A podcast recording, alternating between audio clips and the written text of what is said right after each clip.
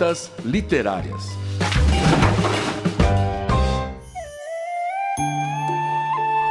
Querida Wen, se hoje eu não retornar, outros lhe contarão o que aconteceu comigo. Por favor, entenda e me perdoe. Eu te amo. Se me for permitido entrar no paraíso, farei tudo para lhe garantir uma vida segura e repleta de paz, e esperarei por você lá. Se for para o inferno, darei tudo o que tenho para pagar as dívidas que ambos contraímos em vida, trabalhando para lhe dar o direito de entrar no céu quando sua hora chegar. Se me transformar no fantasma, Zelarei por você à noite e afastarei todo o espírito que venha perturbar seu descanso. Se não tiver para onde ir, eu me dissolverei no ar e estarei com você cada vez que você respirar. Obrigado, meu amor. Seu marido, que pensa você dia e noite. Queijo.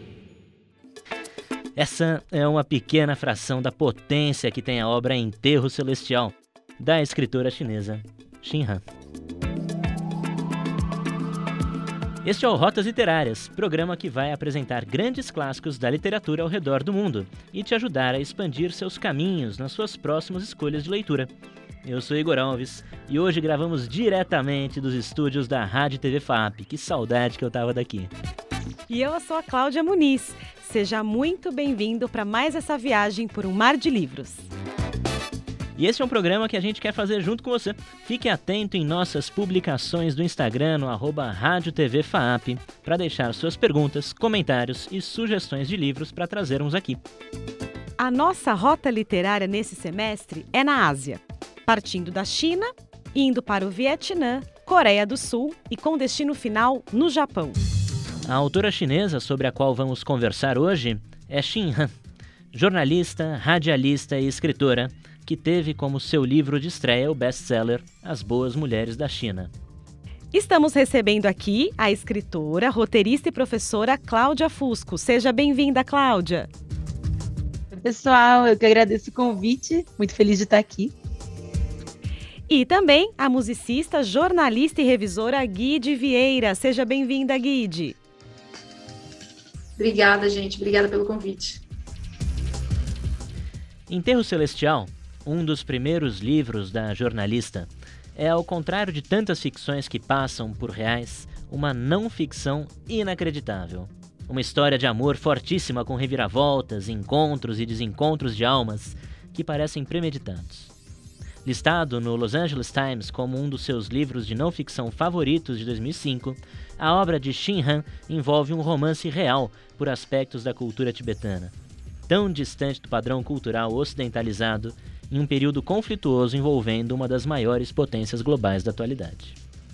Nesse momento, vamos conhecer um pouco mais da vida da Han, com a aluna de cinema da FAAP, Fernanda Farias.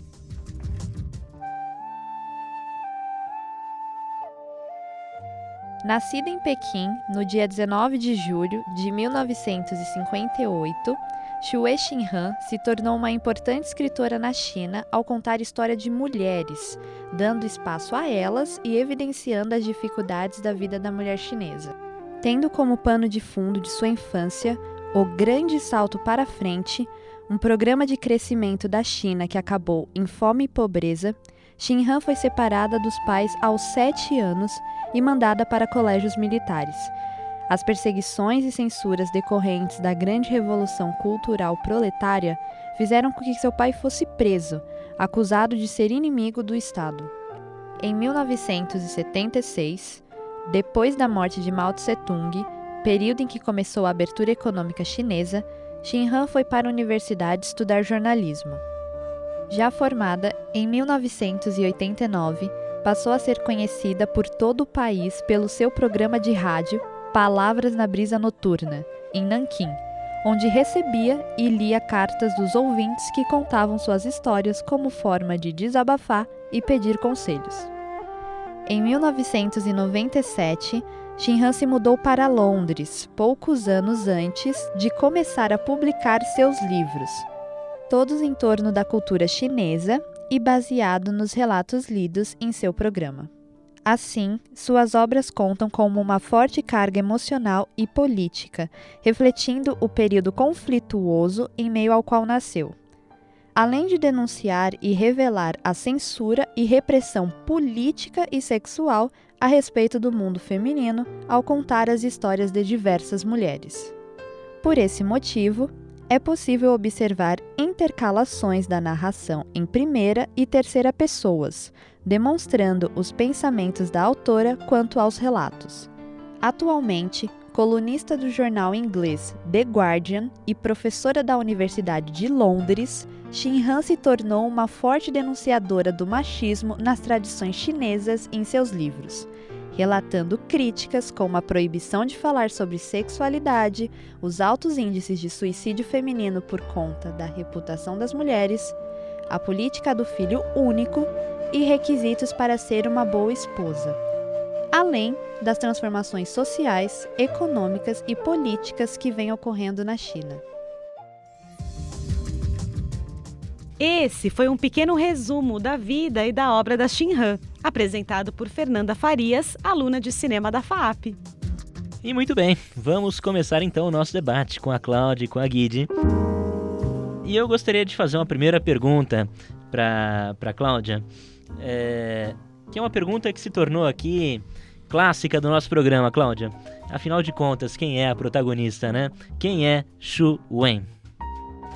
É curioso, né, falar sobre protagonista, né, numa história que é real, mas ao mesmo tempo é, o tom da narrativa da Shinhan é tão poderoso, tão é, colhido, né, no ficcional também, na forma como ela estrutura a forma de, de contar essa história, né, que, bom, Shuen, ela é a é, inspiração da Shinhan para escrever essa narrativa, né? Ela é a, uma mulher que ela conheceu num contexto muito breve, né? Ela, ela soube da história é, da Shuen é, num encontro muito intenso que durou dois dias e é, teria um terceiro para elas conversarem, para ela contar essa história de vida, mas a Shuen desapareceu, nunca mais né, é, se encontraram depois disso. E ela viveu uma história muito intensa de amor, de perda, de luto. E a história dela que a gente vai acompanhar, né? Como essa, essa mulher é, soube desde, né, numa pouco, tempo depois, né, de, de seu casamento, que seu marido havia sido morto. E é, a jornada dela, a jornada que a gente acompanha, não só a jornada dela, mas também a da Shin Han tentando contar a história, a história dela, né? E é um, um, movimento muito potente, muito bonito, assim, de, de acompanhar. É, e ainda falando sobre a Wen, né? Olhando do ponto de vista da sua personalidade, das suas características, Guide, como você a descreveria? Que adjetivos você daria para a Wen? Para Wen, nossa, então tem essa coisa muito a persistência dela que eu acho que deixa a gente mais espantado, né? O, o que o que faz com que a Wen tenha tanta certeza sobre o que ela deve fazer?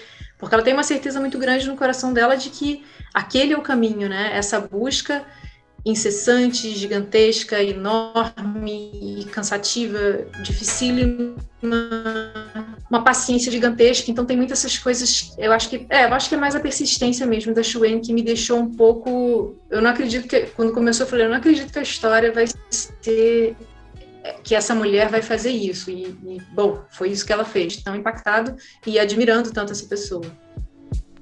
É, eu acho que é legal a gente contextualizar aqui também um pouco da história que está acontecendo naquele momento, né? Na, na China existe um, um, conflito entre a China e o Tibete, é, um período que foi conhecido como a libertação tibetana, e, e, esse, essa China né, envia soldados para o Tibete com o intuito de anexação né, é, e garantia de que o Tibete não, não se transforme num problema para a China.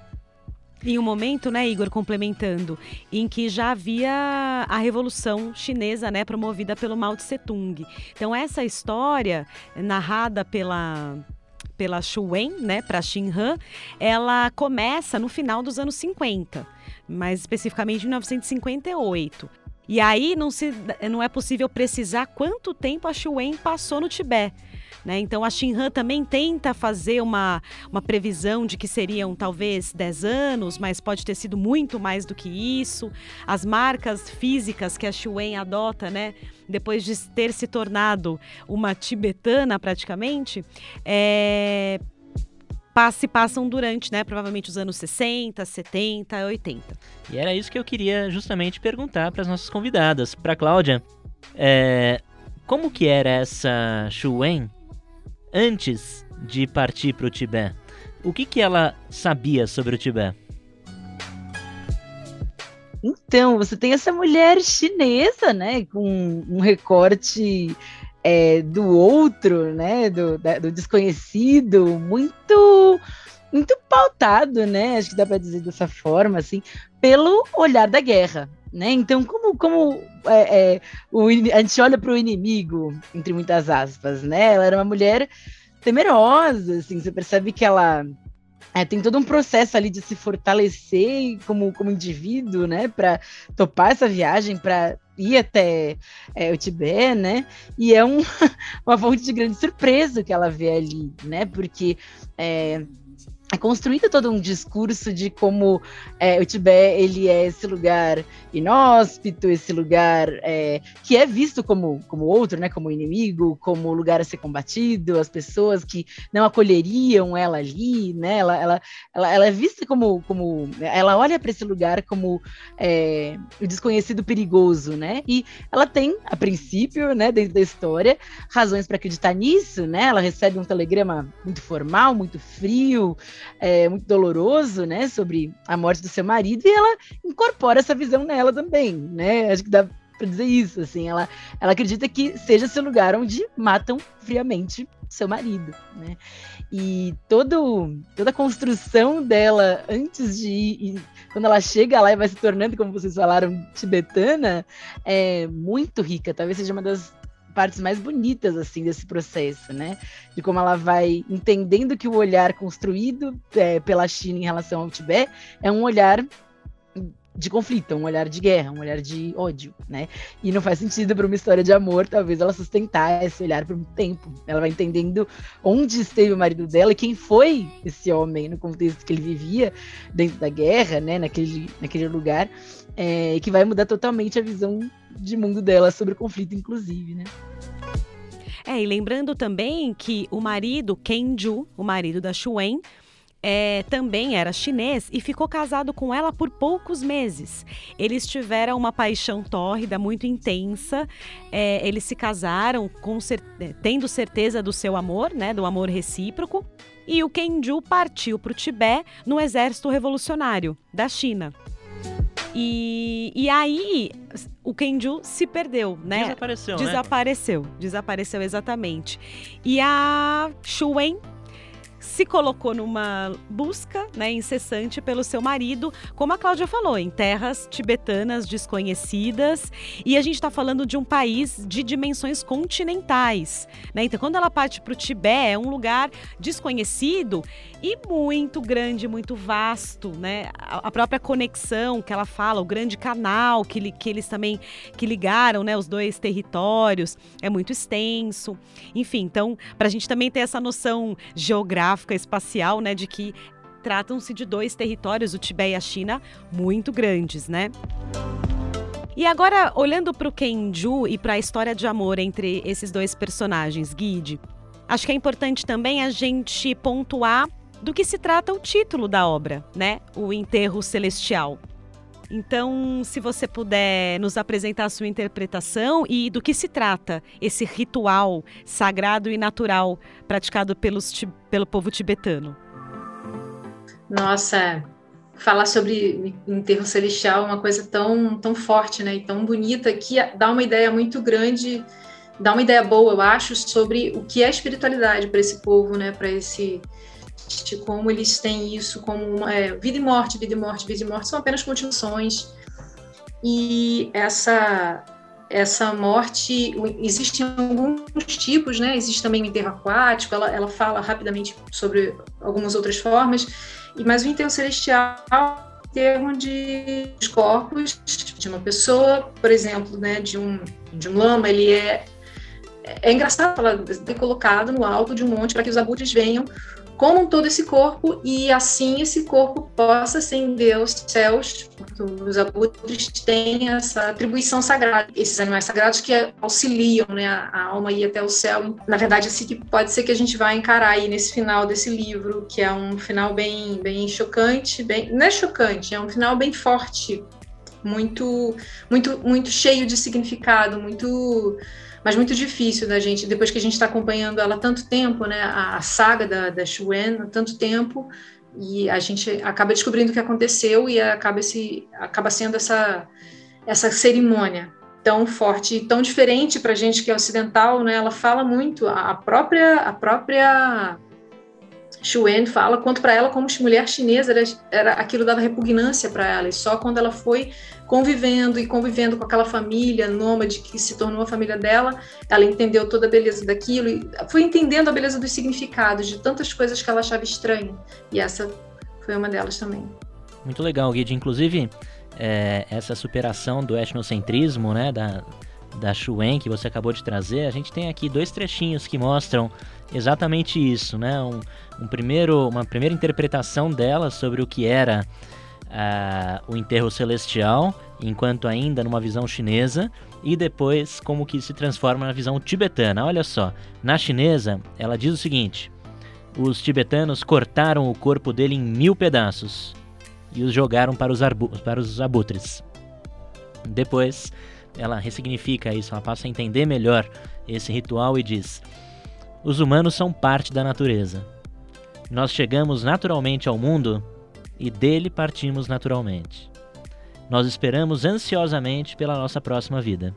O cadáver se torna uma oferenda a eles, aos espíritos, e nós os exortamos a levar a alma para o céu.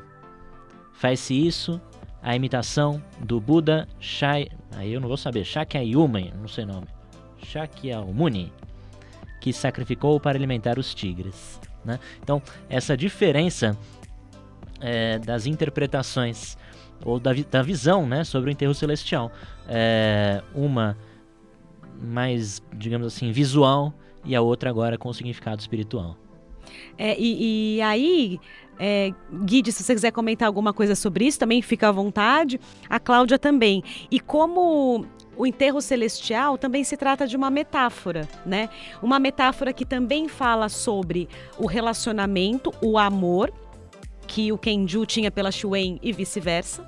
Né? E é uma metáfora também entre esses dois territórios, entre a China, entre o Tibete, como as visões, as perspectivas e as relações políticas e com a natureza, né, são diferentes nesses dois territórios, né? E, e a presença da religião, no caso do Tibete, muito atrelada à natureza, fica potente na história. E como a Shinhan consegue mostrar isso na voz da Xuen, né? Então, eu acho que isso é muito bonito e muito potente. Vocês quiserem comentar? Posso comentar uma coisinha? É, eu lembro que é, na primeira, primeira leitura, assim, também ficou muito marcado, para mim, bastante, é, é, concordo totalmente, assim, sobre é, a natureza, né, mas uma coisa que ficou muito marcada para mim é justamente esse contato, né, é, da Chuen com, com a natureza, com é, o mundo, né, com, com o hábito nômade, né, com como ela vai se acostumando a, a, a caminhar, né, a, aos próximos destinos, é, as lacunas de, de, de, sentido, de conversa. As estações do ano, né, a primavera, o verão. Exato, assim, né?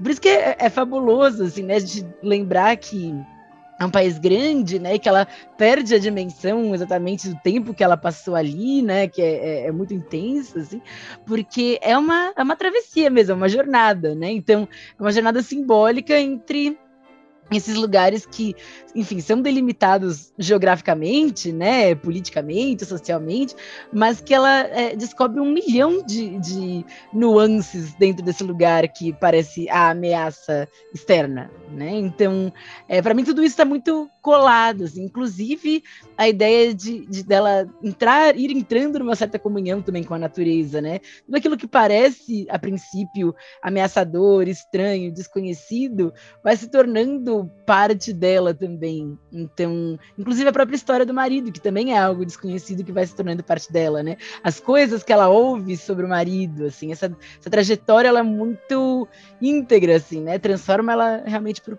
por completo. Então, é muito bonito como todas essas coisas externas vão se fundindo à natureza, assim, a, a personalidade da, da Shuen. Agora, Guide, até agora a gente falou bastante da Shuen, mas falamos pouco sobre outras pessoas que estão ao seu redor, né? É, por exemplo, fala um pouquinho pra gente da, da família da Shuen, tanto a família chinesa quanto a família tibetana que acaba adotando ela.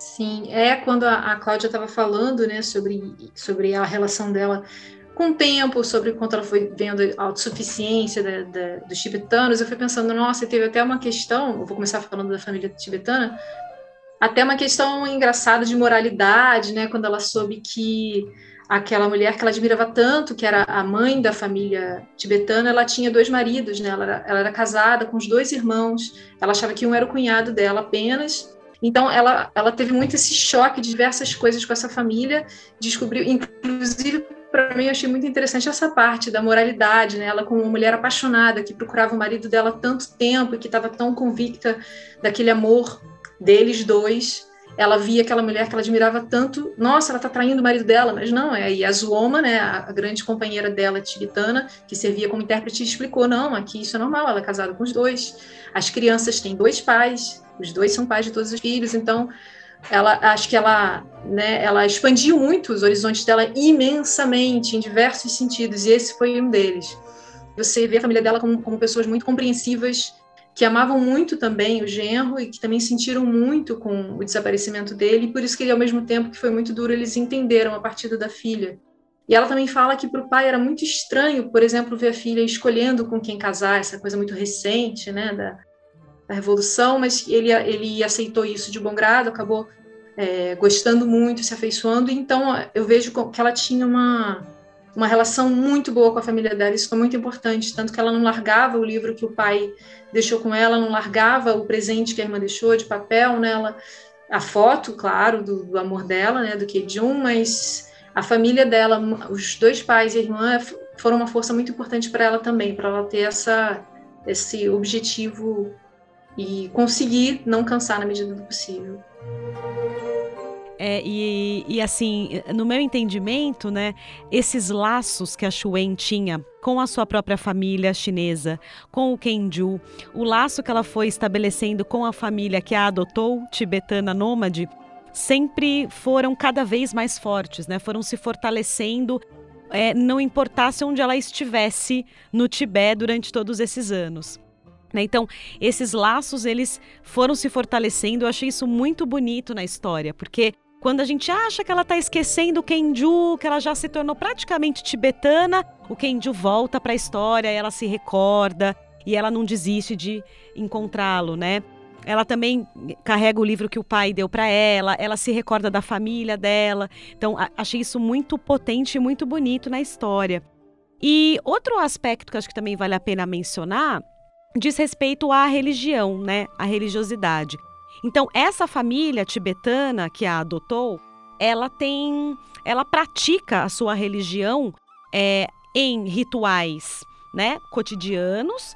E também existem elementos presentes nessa tenda que a gente também pode chamar de casa, né? Mas é uma casa que vai mudando de estação em estação. É, e ela também fica pensando, né? Nossa, mas essa família me parece pobre, mas ela tem muitos adornos, as roupas são ricas, os altares têm objetos brilhantes, né? Tem as pedras que tem as mensagens e tudo mais. Então, é bonito ver também como ela vai construindo esse olhar e depois isso vai falando, não, a família realmente não é tão rica, mas esses adornos estão ligados à religião, né, e às práticas religiosas. Eu acho que dá até para a gente pensar mais além, né, é, Cláudia, que é o, o fato de que os filhos desse, desse, dessa família tibetana é, recebem o nome do mantra mais entoado no budismo tibetano, Om Mani Padme Hum. Né? Cada um dos filhos recebe o nome de uma dessas é, sílabas, sílabas, né? Sílabas, né? On, Mani, Padme, Hum. Uhum. Né? E aí, e aí, Cláudia, acho que é importante a gente falar isso, né?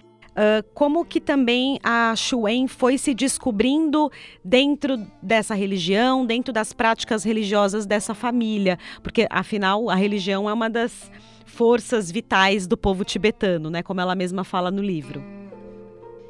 Exato, né? E é, acabou me reforçando algumas vezes aqui quando eu digo que é, é, um processo de internalização mesmo, né? Parece que tudo caminha muito junto, assim. Então, quando ela entende o significado, por exemplo, dos adornos, né? Que é, para uma família nômade, sem dúvida, representam algo muito poderoso, algo muito simbólico, né? Aquilo que permanece, né? Em que eles vão eventualmente também reconstruindo, né? Sempre reconstruindo a casa, reconstruindo o lugar, é, e algumas coisas permanecerem, irem com eles, né? É, isso também acaba é, se desdobrando em como a religião vai entrando na vida dela, né? Ela vai é, sempre levando é, um novo ensinamento, um novo aprendizado que vai fortalecendo esse olhar dela que, que se aproxima do olhar tibetano, né? Então, por isso que quando eventualmente a gente chega ao fim da, da, da história, né? É, não é talvez o choque que teria sido no começo, né? Então, é, é o processo de entendimento dela do, do, do ritual fúnebre, da da, da, da, da, fé dessa família, da fé do povo tibetano, assim, ele também é um processo gradual, né? É um processo que ela vai assimilando primeiro práticas para talvez agradar, né? Existe todo um, um recorte aí que a gente pode fazer de gênero que é essencial para narrativa, né? E para personalidade mesmo, né? Da, da Shuen, mas é, e eventualmente ele vai se tornando, eles vão se tornando essas, esses hábitos, essas práticas, é, coisas que ela que, que, que, fazem bem a ela, né? E que vão mudando mesmo como ela se comporta, né? Os silêncios, é, a, a, forma como ela lida com o espaço, com a família, é, tudo, tudo vai se entrando em conjunto, assim, e realmente vai, vão, essas coisas vão formando, né, uma nova camada ali, talvez, da personalidade dela. O Guide, agora tem uma, uma outra questão que faz com que essa experiência da Xuen no Tibete seja ainda mais complicada, que é o fato dela não falar o idioma. É, como que é, essa interiorização da cultura tibetana ocorre na Xuen sem a, ela conseguir falar o idioma? Nossa, pois é, porque a princípio ela tinha, né, ela teve bastante tempo, a gente calculou alguns anos, não sei, eu fiquei o tempo todo tentando entender assim, a linha do tempo e os, e os cinco anos, quanto tempo? Dez anos, não sei. Mas ela ficou bastante tempo com essa grande companheira dela, que era Zuoma, que era essa mulher é, tibetana que estudou na China, então ela era uma pessoa perfeita, muito inteligente e muito amiga da, da Xuen, então ela era intérprete, então era tudo perfeito, né? Ela, ela blindava, de certa forma, Xuen, evitava qualquer tipo de, de mal entendimento, né? Tem um momento que a que a Xuen, numa tentativa de ajudar, ela vai pegar uma roda sagrada e a, a Zoma, não, não pega, você não pode, isso é só para quem pratica né, a religião. Então, ela é essa grande aliada. Então, quando ela é sequestrada, né, que tem esse momento muito trágico, que essa pessoa é sequestrada, provavelmente por dois viajantes que estiveram lá dois dias antes e foram super bem recebidos pela família nômade, a Zoma, que já era parte daquela família também, né? Ela deixa toda a família arrasada, as crianças ficam tristes e a Xuen fica, de certa forma, incomunicável, né? Ela, ela,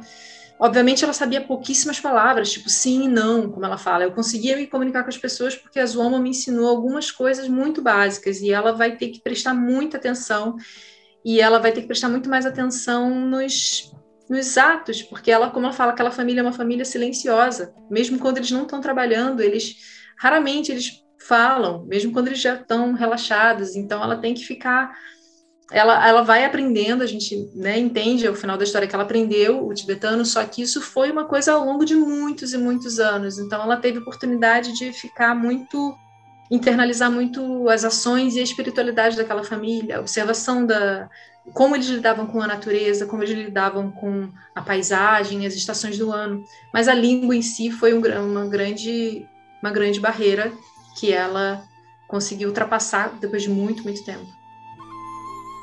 É, exatamente. E até tem uma passagem é, importante na qual ela teve que atuar como médica, né? No, é, com uma pessoa, uma mulher que estava tendo um filho no meio do festival, se eu não me engano, né? E aí ela também se vê num estranhamento. Ela falou: Nossa, será que eu lembro? Agora eu já aprendi a usar as ervas medicinais, eu, eu já entendi que o povo tibetano recorre à espiritualidade, à religião para pedir, né, a melhora da, da pessoa que está enferma.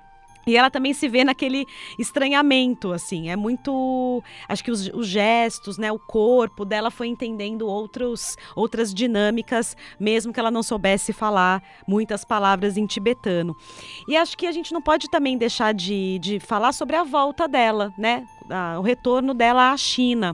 Então, se vocês puderem comentar como foi, né, ela chegou na cidade dela, ela encontrou a família e o que que do ponto de vista de vocês, ela pensou quando ela chegou na cidade dela? Ah, bom, é, é, certamente teve um estranhamento, assim, né? Quando a gente é, vê a, a, essa história pelos olhos da Shinhan, inclusive até nas lacunas do, do, que ela não ficou sabendo, né? Do, do, do, final, do desfecho de algumas partes da história, assim, né? O que a gente sabe é que ela tem essa, essa volta de, de é, realmente ressignificar um pouco o que ela vivia, enfim, o que ela priorizava também, né?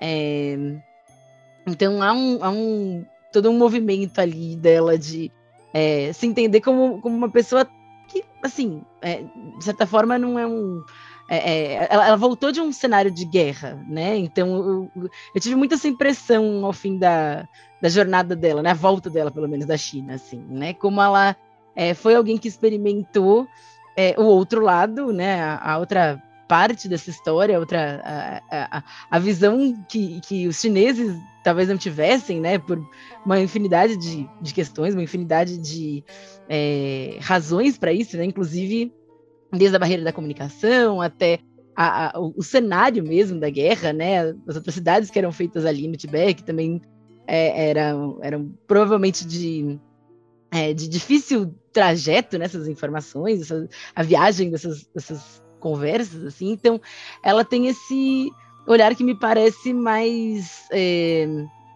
compreensivo, talvez, para pro todo, assim, né? Então, é, até porque ela manteve, né, os laços, ela manteve uma relação de amor, enfim, com é, com a família, com as coisas dela, né, com as partes dela que ela manteve na viagem, né, mas ao mesmo tempo com esse olhar também é um pouco transgressor, assim, né, de, de uma nova espiritualidade, de um novo, é, de uma nova percepção da China enquanto ela esteve fora, né.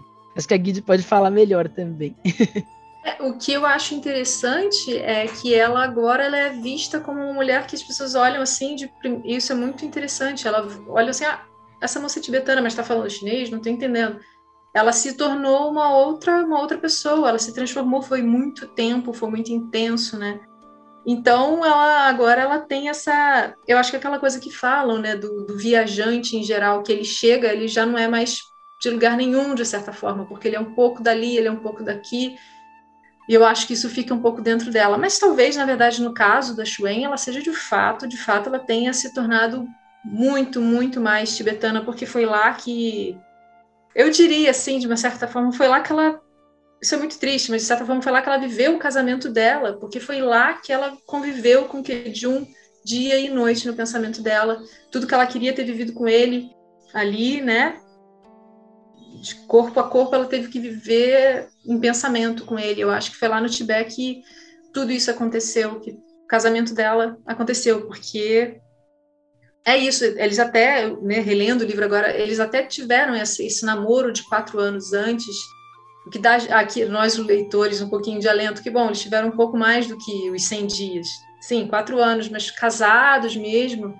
O casamento dela com o Kejum, considero que foi no Tibete, no Tibete mesmo ela é uma mulher que esteve sempre em busca. Né? No momento em que ela sai da China e vai para o Tibete, em busca do seu amado Queijum, é, ela se coloca como aquela mulher que vai reencontrá-lo. Em algum momento ela tem que reencontrá-lo. E é dramático quando a gente percebe que esse reencontro não vai acontecer. Na verdade, não sei vocês, mas quando eu li o livro, desde o começo já me parecia que esse reencontro jamais aconteceria. Né? No entanto, a gente sofre junto com ela essa busca é, contínua pelo seu amado. E quando ela retorna à China, agora muito mais tibetana do que chinesa, parece que a busca continua, não mais pelo Quejum, mas justamente por aquela família chinesa que tão pouco aparece no começo do livro e que também parece que simplesmente desapareceu no momento que ela volta para a China. O que, que você acha, Cláudia? Eu concordo, assim, no sentido de que, nossa, enquanto você falava, surgiram várias coisas na minha cabeça e agora tô, tô tentando pensar aquilo que é mais relevante, assim. Mas é, eu gostei muito de, do que você disse sobre ela ser uma mulher em busca, né? Porque de certa forma, é uma narrativa de mulheres em busca, né? A Shinran em busca daquela história que ela ouviu quando ela era criança, é, do soldado que foi, né, que, que passou pelo enterro celestial, é, esse encontro com essa mulher, a mulher desaparecer, né? Então tem muito, tem muitas é, buscas acontecendo além da história da Shuwen, né? Então é... e acho que até uma busca dela com ela mesma, né? Exatamente. Uma busca interna quem é você? Exatamente, né? Quem é você depois que a sua missão acaba, né? E até eu gostei muito que você comentou que no começo do livro já dá a sensação de que não vai acontecer esse encontro, né? E eu tive a mesma percepção, porque eu percebi que muito rápido eu, eu assimilei meu, os códigos que eu costumo associar para ficção. Assim, é uma história tão impensável, né? Que eu pensei, não, é. Isso aqui tem, um, tem uma jornada, um caminho aqui que vai ser um desfecho de ficção, né? Em algum momento ali da trama, né? Da trama, né? Da, da narrativa dela, né?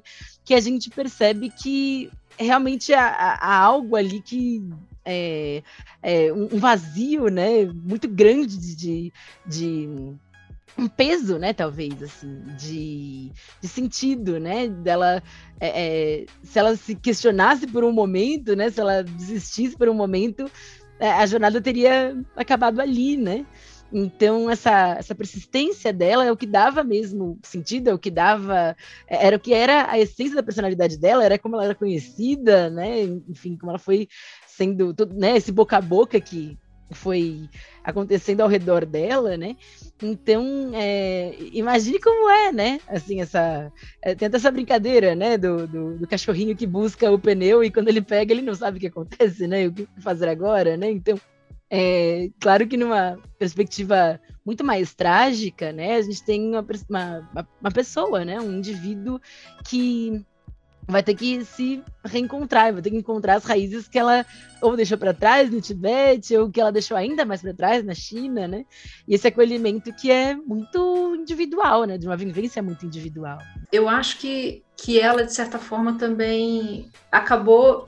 É, não, a gente já falou sobre isso, mas achei interessante como ela acabou é, também repensando muito assim sobre é, a medicina, né? Essa parte eu achei tão interessante, a gente já falou sobre isso ano passado, mas é interessante pensar que ela ela, inclusive, nesse aspecto que era tão importante para ela, né, que era uma coisa muito que ela lá não conseguiu praticar, só nesse grande momento que foi um momento crucial da história dela, né, onde ela auxilia na, no parto daquele bebê e uma pessoa comenta, olha, é a segunda vez que eu vejo um chinês fazendo o que eu sei que um chinês faz uma boa ação, né? Tem esse momento que aí essa é a chave para ela saber o que aconteceu com o Kejun, mas é interessante que na história toda ela fica eu aqui eu não preciso fazer nada, eles já sabem se tratar com as ervas, então é engraçado, ela coloca até essa questão da, da função dela ali. Eu acho que tem uma culpa que acompanha um pouco a Shinran, assim, por ela também ter, um dos irmãos ter ido com ela e com a filha mais nova, Pad, né, ter ido junto para ajudar a procurar, mas ela sabia que ela não podia impedi-los porque eles queriam ajudar isso para eles, era muito importante que eles ajudassem a achar o Kejun, então tem um pouco desse sentimento. Ela fala, nem uma vida inteira eu não conseguiria pagar o que essa família fez por mim. Acho que fica um pouco uma culpa, assim, que ela carrega também, né? Eu acho. Sim, concordo com vocês. E acho que eu também gostaria de é, fazer um comentário a respeito do Kejun e de como nessa história ele se tornou é, a pessoa, né, que pôs fim ao ódio entre os tibetanos e os chineses, né? Então é muito bonito isso. Eu, eu até me emocionei quando eu estava lendo o livro, porque ele acabou praticando o enterro celestial para nessa culpa, né, de ter é, matado o abutre, que significa a ave sagrada que vai trazer os espíritos para levar o espírito, né, que acabou de morrer, né, da pessoa que acabou de morrer. E ele se mata para provar que ele também passaria por aquele processo, por aquele ritual e que também valeria para os chineses, tanto quanto vale para os tibetanos, né?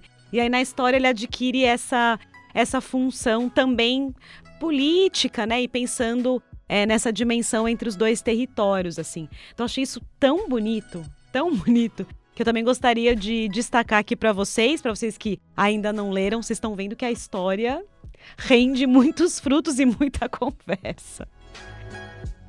É um momento de grandiosidade, assim, né? Com certeza. Percebe que ele é um, ele é um herói ali, né? Ele é um, vale a pena a busca, né, dessa história. Que tinha alguém também buscando por ela para contar essa história para ela, né? Então... E no aspecto psicológico parece até que que traz um alívio é, por mais que ela não o reencontre, né? Mas traz um alívio saber o que aconteceu. Porque, de certa Que a forma, morte dele teve tanto significado. Teve significado e parece que, de fato, a busca valeu a pena, né? É a redenção, né? A redenção que ela precisava para ele, né? De, de um homem morto, de, uma, de um telegrama triste e seco para alguém que foi fundamental no fim do conflito, né? Então, é, eu acho que isso foi porque fez sentido, né? Fez sentido. Ela falou, mas como assim? Meu marido foi morto, ele era um médico, ele não teria se envolvido em nenhum conflito. E aí ela entende a grandiosidade daquela coisa, ela aí fica admirando ainda mais esse homem que ela ama, né? Então essa coisa toda é muito triste, mas ao mesmo tempo acho que dá um certo alento para ela, sim. E a gente pensar que isso é uma história real faz o livro ficar ainda mais grandioso, né? Com certeza. É, Cláudia, Guide, nós estamos chegando ao final do programa, infelizmente. É, e em todos os programas a gente pede para as nossas convidadas é, indicarem sugestões de outros livros, de filmes, de músicas, algum produto cultural, audiovisual que vocês tenham se recordado durante a leitura ou que vocês acham que a temática, o país se relacione para indicar para as nossas e para os nossos ouvintes. Então, Cláudia, podemos começar com você. Ai, só preciso lembrar o nome. Lembrei, lembrei. é... Porque na hora que vocês é, comentaram, né? Assim, eu tenho tido uma, uma, Assim, na verdade, depois de Enterro Celestial, foi um movimento natural, assim, buscar autoras é, chinesas é, buscar narrativas chinesas, né? Que assim é, é, difícil encontrar alguém como a Shinran, então, é, mas mesmo assim é, é, um universo, né? De, de, de, costumes, de hábitos, de narrativas, de, de é, sociedade, né? Muito rico, assim. E é, apesar de não ter encontrado uma, uma segunda Tinhan, eu encontrei alguns livros muito legais da Yang Shou, né? Ela é uma autora publicada aqui no Brasil. Ela tem um olhar é menos é, menos não ficção, né? Ela, ela vai realmente para um lado muito ficcional e muito é, fábula mesmo, assim, né? É, de, de tratar das narrativas chinesas, assim, misturadas à magia, misturadas ao, é, é, fábula, né? Então ela, ela e com personagens também muito ricos, muito bonitos, assim. Acho que eu, um que eu recomendaria é o A Noite do Tigre, né? Publicado aqui no Brasil.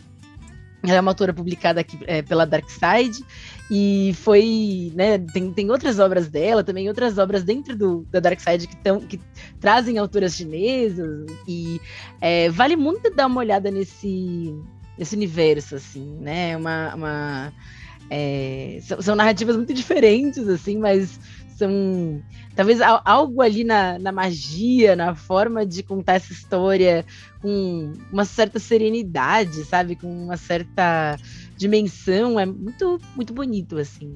Então, acho que é uma recomendação aí. Olha, eu vou, eu vou apelar, porque como a gente no início da nossa conversa, assim, nos bastidores, a gente estava falando sobre ah, já leram As Boas Mulheres da China? Eu acho que esse livro ele é fundamental. Foi, eu li esse livro antes de ler o Enterro Celestial, eu só quis ler o Enterro Celestial por causa das Boas Mulheres da China, então é um livro que é, são várias histórias que a, que a China conta, é, com as é, histórias das, das ouvintes os ouvintes dela, histórias também sobre a, a, Revolução. Então a gente fica entendendo muito bem como foi essa Revolução, como ela foi cruel em tantos sentidos, como ela tem, claro, um lado, como a gente pode próprio ver assim no Enterro Seixal, ela falando que a China estava toda cheia de esperança, havia empregos para todos, e as Boas Mulheres da China também mostram esses dois lados, também mostra umas histórias muito fortes. Tem uma, inclusive, que me lembrou um pouquinho Enterro Celestial só na questão da espera, uma história de amor muito longa, sobre essa, essa, esse amor eterno é, uma das histórias é muito boa e vale muito a pena ler, que, que lembra Enterro Celestial, mas todas são lindíssimas, lindíssimas, eu recomendo. As Boas Mulheres da China, da China. Enfim, apareceram, né? Eu, eu lendo o livro, muitas vezes me veio na cabeça o Samba da Bênção, do Vinícius de Moraes, principalmente aquela partezinha em que ele fala: é A vida não é brincadeira, amigo. A vida é a arte do encontro, embora já tanto desencontro pela vida. É, e eu fiquei pensando nessa frase e, e a busca, a, a, a Shuen sempre em busca, né? Mas de indicação, eu, eu gostaria primeiro de, de sugerir esse filme, que é um filme batido já, todo mundo conhece, que é o Náufrago, do Tom Hanks. Me trouxe uma impressão tão grande daquele reencontro do, do Tom Hanks com a civilização após ter passado tanto tempo isolado sozinho naquela ilha eu acho que a forma como a, a Shuen, quando volta para a China, se depara com uma, uma cidade completamente transformada, né? É, eu acho que é parecida a forma como, como é descrita no livro esse reencontro e a forma como o Tom Hanks lá no, no filme ele se reencontra com a civilização. Também tem um, um, livro que eu acho que é um livro interessante, que se chama Psicologia de Jung e o Budismo Tibetano, de uma autora chamada Radmila Muakanin. É um livro acadêmico, mas um livro interessante que explica bastante das raízes do budismo tibetano. E, e tem também uma, uma música, uma canção do Leone, que se chama Pra Quando Você Voltar. No final dessa música é, existe uma entoação contínua, umas 20 vezes em que o Mani Padme Hum é entoado e fica muito bonito. Então recomendo aí ouvirem a música do Leone também. E você, Claudinha? Gente, quanta riqueza de indicações, hein? Vão anotando, todo mundo aí. É, eu acho que eu gostaria de indicar você bem breve. É, poucas obras, assim, ultimamente têm me tocado a ponto de me deixar emocionada. Acho que a gente está vivendo um mundo tão complicado, conturbado, tão difícil que quando a gente se depara com obras sensíveis e emocionantes assim, acho que a gente tem que deixá-las em destaque. Tem uma cantora espanhola, que inclusive é super jovem e atualmente está super pop, que se chama Rosalia. É, a Rosalia ela tem formação em flamenco, né? Ela tem uma formação musical em flamenco clássico, digamos assim. E no primeiro álbum dela, chamado Los Angeles, ela gravou esse álbum em 2017 ela regravou uma antiga canção espanhola, que acho que já tinha várias décadas, de outro é, artista. Essa música se chama La Hija de San Simón. E quando eu ouvi essa música pela primeira vez, na voz da Rosalia, nesse álbum que ela gravou, eu fiquei extremamente tocada. E é uma música que fala sobre a vida, fala sobre a morte e fala sobre amor é um pai uh, que é o único coveiro de uma pequena cidade e ele precisa enterrar a própria filha que morre inesperadamente. E ele fala junto com a minha filha, eu estou enterrando o meu coração, assim. Só que ao mesmo tempo é uma música muito bonita. Então eu acho que é, ela transmite essa essa mensagem, né, de que a morte é algo muito ruim, é algo dramático, é uma perda, mas ao mesmo tempo ela revela um amor, assim, acho que ela ela potencializa o amor. Então, eu acho essa música muito bonita.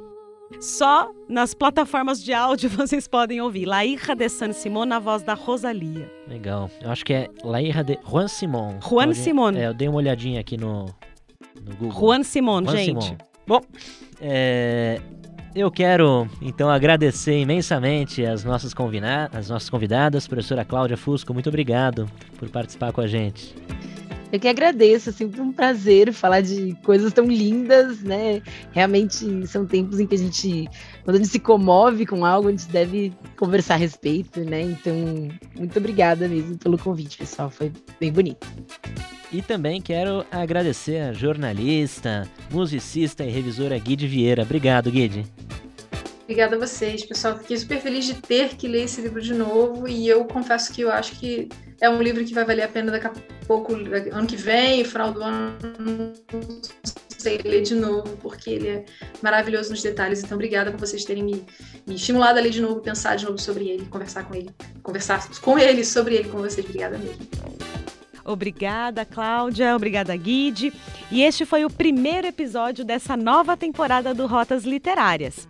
A nossa próxima parada é no Vietnã, com o clássico Sobre a Terra Somos Belos por um Instante, de Ocean Vuong. Esperamos por vocês. Rotas Literárias tem a apresentação de Cláudia Muniz. E de Igor Alves. Produção de Fernanda Farias e Beatriz Aba. Gravação: Micael Roira. Edição de Fernanda Farias. E a supervisão do Alziro Tonin. A gente se despede por aqui. Este é o Rotas Literárias, um livro, muitas viagens. Até logo! Até logo! Rotas Literárias.